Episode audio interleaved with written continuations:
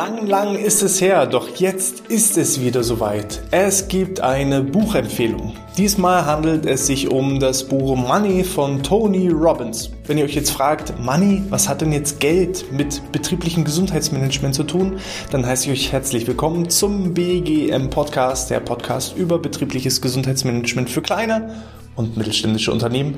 Mein Name ist Hannes Schröder was hat Money, was hat Geld jetzt mit BGM zu tun? Ich kann euch eins sagen, wenn ihr mal zu mir nach Hause kommen würdet und meine ja, heimische Bibliothek betrachtet, dann sind da so ungefähr 450 bis 500 Bücher inzwischen.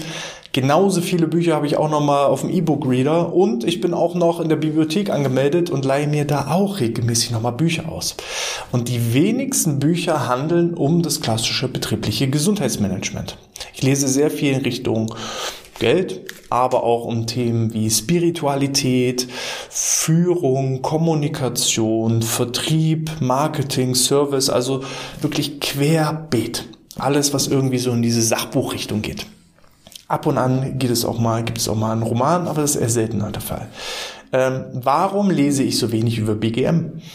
Der Punkt ist, ich habe Unmengen über BGM lesen dürfen im Rahmen meines Studiums. Ich habe auch vielleicht irgendwie fünf, sechs, sieben Bücher zum Thema BGM, aber ich habe halt so ein gewisses Fundament, was das klassische BGM angeht. Und ich will jetzt eher gucken, was sind so die neuesten Trends, was sind die neuesten Entwicklungen und da sind Bücher einfach irgendwie zu langsam. Bevor ein Buch geschrieben ist, gedruckt ist, veröffentlicht wurde, bis es zum Kauf steht, vergehen auch mal zwei bis drei Jahre. Und das heißt, der Trend, der vor drei Jahren vielleicht total modern war, ist dann schon gar kein Trend Trend mehr, sondern völlige Normalität. Und dementsprechend äh, gucke ich eher auf den sozialen Medien, was gibt es da Neues. Ähm, durchforste das Internet und allein hier durch den Podcast. Jede Woche zwei neue Episoden. Da müssen wir uns ja ständig weiterbilden, was das Thema BGM angeht, aber eben nicht mit Büchern, weil Bücher irgendwie zu langsam sind. Anders sieht es aus mit so klassischen Themen, unter anderem hier jetzt dieses Buch Money in sieben einfachen Schritten zur finanziellen Freiheit. Ich will gar nicht auf diese sieben Schritte eingehen, die könnt ihr euch selber antun, äh, sind ungefähr 650 Seiten, die hier zur Verfügung stehen. Alle Bücher von Tony Robbins, wer Tony Robbins nicht kennt, ist so die Koryphäe, wenn es um Persönlichkeitsentwicklung geht. Aber ich denke, alle, die hier auf dem Kanal sind, werden Tony kennen. Alle Bücher von Tony sind empfehlenswert, so auch das Buch Money für alle, die eben etwas in Sachen Geld lernen wollen. Ich würde sagen, also dieses Buch werde ich spätestens äh, ja, meinen 18-jährigen Kindern in die Hand drücken, dass sie von Anfang an, wenn die ins Berufsleben einsteigen, alles richtig machen. Wie spare ich Geld, wie lege ich es richtig an und wie teile ich es auch richtig mit anderen. Darum geht es in den Einzelschritten. Darum soll es aber heute gar nicht gehen, sondern ich würde gerne zwei wichtige Erkenntnisse aus dem Buch teilen. Punkt Nummer eins, da geht es um Leadership und Führung. Und im Punkt Nummer zwei, ja, man sollte aufpassen, was man sich wünscht. Manchmal geht es in Erfüllung, da geht es eher so um Themen wie Glück und Zufriedenheit. Aber wir starten mal mit dem Punkt ähm, Management und Führung. Da geht es in einem Interview mit Mary Callahan Erdos. Ich hoffe, ich habe es richtig ausgesprochen. Sie ist auf jeden Fall CEO von JB Morgan und dementsprechend für ca. 250.000 Mitarbeitende verantwortlich. Äh, Tony Robbins hat ihr die Frage gestellt, wie würden Sie Führung definieren? Und was die Mary da gesagt hat, das waren so viele Aha-Erlebnisse in so kurzen, in einem so kurzen Abschnitt, dass ich das unbedingt mit euch teilen wollte. So, also, wie würden Sie, Mary, wie würden Sie Führung definieren? Es ist wichtig, dass man nicht Management mit Führung verwechselt. Für mich bedeutet Führung, dass man niemanden um Dinge bittet, zu denen man selbst nicht bereit wäre. Es bedeutet, jeden Morgen aufzuwachen und zu versuchen, die eigene Organisation zu einem besseren Ort zu machen. Ich bin tief davon überzeugt, dass ich für die Menschen von JP Morgan arbeite und nicht umgekehrt. Und deswegen versuche ich weiter zu blicken als die Menschen selbst. Als ehemalige Portfolio-Managerin, Kundenberaterin und Geschäftsspartenleiterin weiß ich, was wir für unsere Kunden leisten können. Der, daher betrachte ich meinen Job nicht nur als Führung unseres Teams, sondern als eine Aufgabe, bei der ich Seite an Seite mit Ihnen für die Erreichung unserer Ziele kämpfe. Ich glaube, dass man in vielerlei Hinsicht als Führungskraft geboren wird, aber das heißt nicht, dass man nicht ständig an sich arbeiten muss, um die eigenen Führungsqualitäten zu verbessern und herauszufinden, was sich bewährt und was nicht. Der Führungsstil ändert sich mit den jeweiligen Personen und Situationen, aber die grundlegenden Leitprinzipien bleiben dieselben. Das war dieser kurze Abschnitt. Und da will ich nochmal im Detail wirklich einsteigen, weil ich finde, jeder einzelne Satz hat schon ein Aha-Erlebnis für sich selbst. Also für mich bedeutet, oder es ist wichtig, dass man nicht Management mit Führung verwechselt. Was bedeutet Management? Management ist eigentlich nur das ja, Delegieren von Aufgaben, das Organisieren, das Managen. Aber Führung, Leadership, wie es heutzutage heißt, ist eben eine Vorbildfunktion, ist ein Vorangehen. Und das macht sie eben hier mit dem Text deutlich. Ähm, für mich bedeutet Führung, dass man niemanden um Dinge bittet, zu denen man selbst nicht bereit wäre. Wenn du Führungskraft bist, bei jeder Aufgabe, die du verteilst, stell dir selber die Frage, würde ich das selber auch erledigen? Und dann manchmal erledige es auch. Anstatt zu sagen, könntest du mal bitte, oder nicht könntest du mal bitte, sondern viele sagen ja, ähm, saug bitte das Büro. So, wie klingt das im Vergleich zu, lass uns mal das Büro saugen und dann mitmachen und vorleben und als Führungsperson und Vorbild auch wirklich mal Dinge machen, die man auch an andere abgibt. Das lässt aus meiner Sicht einen tiefen Eindruck bei seiner eigenen Mannschaft. Es bedeutet, jeden Morgen aufzuwachen und zu versuchen, die eigene Organisation zu einem besseren Ort zu machen. Jeden Tag dieser Drang und Wunsch, jeden Tag ein kleines bisschen besser. Viele denken ja, ah, diese erfolgreichen Personen, diese Mary, die hatte ja Glück, die ist CEO geworden von JB Morgan. Ach, wer weiß, was die gemacht hat, wie die sich betrügerisch nach oben gekämpft hat. Glaube ich nicht. Viele sehen immer nur den Erfolg und denken, der Erfolg kam über Nacht. Aber dass diese Nacht ja, 30 Jahre gedauert hat, das sehen eben viele nicht, die Opfer, die man gebracht hat, den Schmerz, den man gebracht hat oder in Kauf nehmen musste. Ne? Und sie hat hier eben den Wunsch, jeden Tag ein bisschen besser. Nicht von jetzt auf gleich bis zum Mond fliegen, sondern jeden Tag ein kleines bisschen. 0,1% besser oder 1% besser. Und das gilt für alle Lebensbereiche. Das gilt für die Arbeit. Versuch mal jeden Tag ein Prozent besser zu werden auf deiner Arbeit. Versuch mal jeden Tag ein Prozent mehr Sport zu machen. Versuch mal jeden Tag ein Prozent ein besserer Lebenspartner zu werden. Und ich verspreche dir, du wirst Unglaubliches erreichen. Wir überschätzen ja immer, was wir in einem Tag erreichen können. Und wir unterschätzen, was man in einem Jahr oder sogar in zehn Jahren oder in 50 Jahren erreichen kann. Und dementsprechend jeden Tag ein kleines bisschen ergibt so eine Art Zinseszinseffekt, sodass eben meine Ergebnisse irgendwann exponentiell nach oben wachsen. Ich bin tief davon überzeugt, dass ich für die Menschen von JB Morgan arbeite und nicht umgekehrt.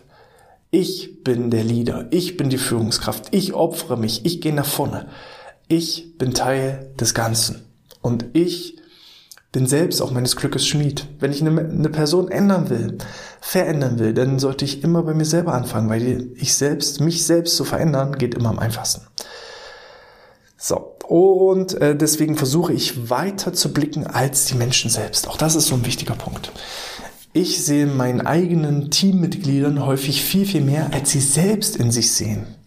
Ich versuche auch häufig, ja, jetzt schon in 2025 oder 2030 oder 2050 zu denken, weil wenn ich in Gedanken schon 10.000 Mal da war, dann kann ich auch meine Mannschaft dahingehend führen. Und das finde ich halt hier wirklich auch sinnbildlich. Ich muss in den Leuten Dinge sehen, die sie vielleicht selber gar nicht sehen können, noch nicht sehen wollen, um sie dann entsprechend zu fordern, zu fördern und weiterzuentwickeln. Als ehemalige Portfolio-Managerin, Kundenberaterin und Geschäftsspartenleiterin weiß ich, was wir für unsere Kunden leisten können. Und hier sieht man, die hat sich nach oben gekämpft. Stück für Stück, Position für Position, hat alles schon mal selber gemacht. Und kann dann eben auch sich das Recht rausnehmen bei ihrem Team zu sagen, ey, das, was du jetzt machen musst, das habe ich schon 10.000 Mal gemacht. Und ich weiß, wie es geht. Ich kenne, ich, ich, ich kenne das. Ich kenne die Probleme. Ich weiß, wo der Wunsch ist, auch am Kunden dran zu sein und nicht nur immer sein, seine eigenen Ziele zu verfolgen, sondern auch kundenorientiert zu denken. Das ist auch eine wichtige Erkenntnis. Daher betrachte ich meinen Job nicht nur als Führung unseres Teams, sondern als eine Aufgabe, bei der ich Seite an Seite mit Ihnen für die Erreichung unserer Ziele kämpfe. Erstens Ziele setzen. Was sind meine eigenen persönlichen Ziele? Zweitens, wie kann ich meine persönlichen Ziele auch mit meinen beruflichen Zielen kombinieren? Drittens, wie schaffen wir ein gemeinsames Ziel? Weil nur wenn alle an einem Strang ziehen, in dieselbe Richtung marschieren, dann kann man auch Seite an Seite den Kampf meistern. Ne? Also klingt jetzt äh, extrem hochtrabend, ist aber in der Praxis auch so. Also wie viele arbeiten entgegengesetzt, weil sie ihre beruflichen Ziele nicht mit ihren privaten Zielen äh, kombinieren können. Und so gibt es immer irgendwie so einen Zwei-Fronten-Krieg. Und das macht einen kaputt. Dementsprechend guck, was sind die privaten Ziele, such auch da die richtigen Leute aus, die passende private Ziele zu den beruflichen Zielen haben. Und dann kämpft Seite an Seite für den Erfolg.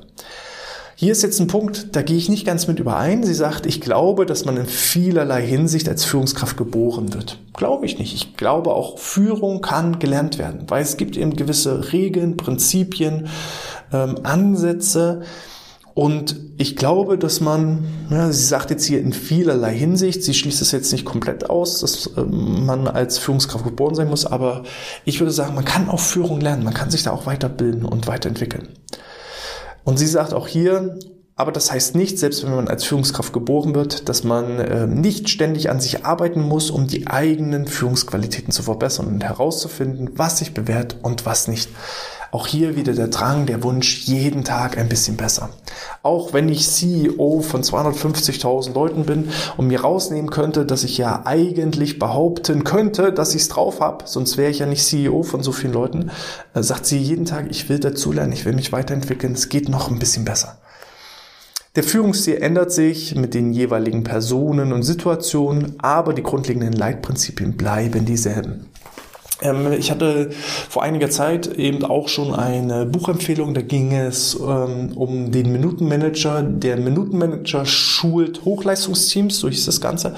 Und da geht es auch um äh, situationsbezogene Führungsstile. Je nach Situation muss ich andere Führungsstile wählen und auch je nach den Teams, wie weit die Teams sind, eben meinen Führungsstil anpassen. Auch hier nochmal die Empfehlung, scrollt da ein Stück zurück und schaut euch da das Ganze nochmal an.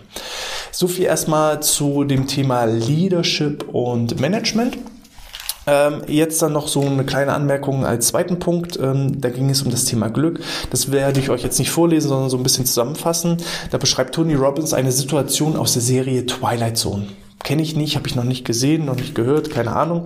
Ähm, aber die Situation, die er da beschreibt, die da in der Serie vorkam, finde ich wirklich sehr, sehr spannend. Und zwar ähm, war da ein Typ, der ist gestorben. Und der Typ, das war so ein Zocker, so ein leidenschaftlicher Zocker, der gerne ins Casino geht, manchmal sein Glück gefunden hat, manchmal nicht. Und er stirbt und wacht auf einmal wieder auf und neben ihm steht sein persönlicher Engel. Und dieser Engel nimmt ihn mit in ein äh, Luxushotel, führt ihn da in sein Zimmer, er öffnet die Schränke, überall sind richtig tolle Anzüge, alles maßgeschneidert, tolle Schuhe. Ähm, er fühlt sich wirklich wie der König und dann führt ihn eben auch der Engel runter in das hoteleigene Casino. Da setzt er sich an den Tisch Tisch, alle lächeln ihn zu, die Mädels, ja, blinzeln ihn an und äh, signalisieren, dass sie Interesse an ihm haben. Er spielt das erste Mal Blackjack und hurra, 21 gewonnen. Und er spielt ein zweites Mal und ein drittes Mal und zehnmal und hundertmal und immer wieder heißt es herzlichen Glückwunsch, 21 Blackjack, Sie haben gewonnen. Die Chips türmen sich, die Frauen interessieren sich immer mehr für ihn, er geht dann irgendwann schlafen, auch nicht ganz alleine, wirklich glücklich und zufrieden und am zweiten Tag dasselbe Spiel, am dritten Tag dasselbe Spiel und das geht so weiter und weiter und weiter. Und irgendwann nach mehreren hundert Tagen sagt dann wieder der Croupier, herzlichen Glückwunsch 21, Blackjack, Sie haben gewonnen. Und in dem Moment rastet er aus und sagt, natürlich habe ich gewonnen, ich gewinne immer, hier muss irgendwas schief laufen. Er bittet seinen Engel darum, wirklich mal mit dem Chefengel sprechen zu dürfen und sagt, das kann nicht sein, ich bin gar nicht so ein guter Mensch, wie kann das sein, dass ich hier im Paradies lande? Und dann guckt ihn der Chefengel etwas irritiert an und sagt, ähm, was berechtigt dich dazu, davon auszugehen, dass du im Himmel bist? Denn tatsächlich war es so, dass er in der Hölle gelandet ist. Und sein eigentlich sehnlichster Wunsch war es doch einmal so richtig, also das, was er dann erhalten hat. Ja, Unmengen Frauen, Unmengen Geld, Unmengen Chips, jedes Mal zu gewinnen. Das ist in Erfüllung gegangen, Tag ein, Tag aus. Täglich grüßt das Murmeltier. Und das hat ihn dann verrückt gemacht. Das hat ihn dann, ja, seelisch zerfressen. Das war praktisch seine Hölle, in der er gelandet ist. Und dementsprechend muss man aufpassen, was man sich wünscht. Es könnte tatsächlich in Erfüllung gehen. Wir Menschen denken ja immer, oh, wenn ich erst da angekommen bin, dann bin ich glücklich. Oder wenn ich das erreicht habe, dann bin ich glücklich. Wenn ich dieses Geld habe, dann bin ich glücklich. Aber ihr habt ein Problem, ihr nehmt euch selber immer mit. So, und Glück ist eine Entscheidungssache. Ich kann jetzt schon in den kleinen Dingen mein persönliches Glück finden. Und das ist so ein bisschen auch der Appell. Fand ich auch nochmal so ein bisschen inspirierend. Ein bisschen besser zum Thema BGM passt natürlich das Thema Leadership und Führung, aber auch diesen zweiten Gedanken aus dem Buch von Tony Robbins Money kann ich euch empfehlen. Ja, und noch viele, viele weitere Erkenntnisse. Von daher, wenn euch das gefallen hat, dieser kleine Einblick, wenn ihr noch mehr davon haben möchtet, von solchen Bücher, ähm, Empfehlungen, dann schreibt es gerne in den Kommentaren äh, in YouTube. Hinterlasst hinterlasst da äh, gerne auch eine 5-Sterne-Bewertung in iTunes. Auch da könnt ihr Kommentare hinterlassen. Gebt einen Daumen nach oben, hinterlasst ein Abo und dann hören und sehen wir uns auch beim nächsten Mal wieder. In diesem Sinne, ich wünsche euch alles Gute, bleibt gesund und sportfrei.